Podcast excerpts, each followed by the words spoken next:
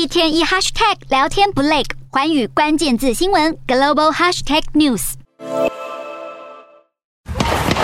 连续的枪声吓坏附近民众。美国马里兰州史密斯堡发生枪击案。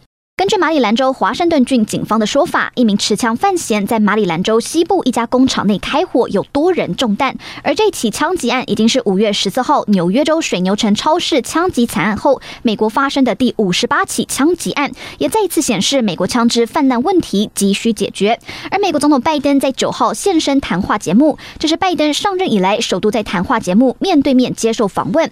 访问一开始，主持人吉米金摩就抛出有关枪支管制的问题，提到。最近发生的一连串大规模枪击事件。We, uh, we were here in September of 2019, and one of the things we talked about at length was gun violence. And you said that we need to do something about this gun violence, particularly when it comes to our schools. And here we are, a couple years later. We're halfway through this year already. There have been, what, 27 shootings at schools?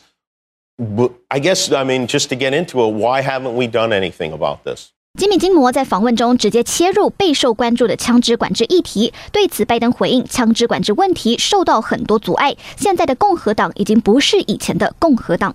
拜登指责在野党太害怕实施任何枪支管制，害怕在初选受挫。不过，吉米金摩持续向拜登施压，问他是否可以用行政命令来加强枪支管制。Can't you issue an executive order? Trump passed those out like Halloween candy. Yes, sir. It, well, I. Isn't that something that could happen?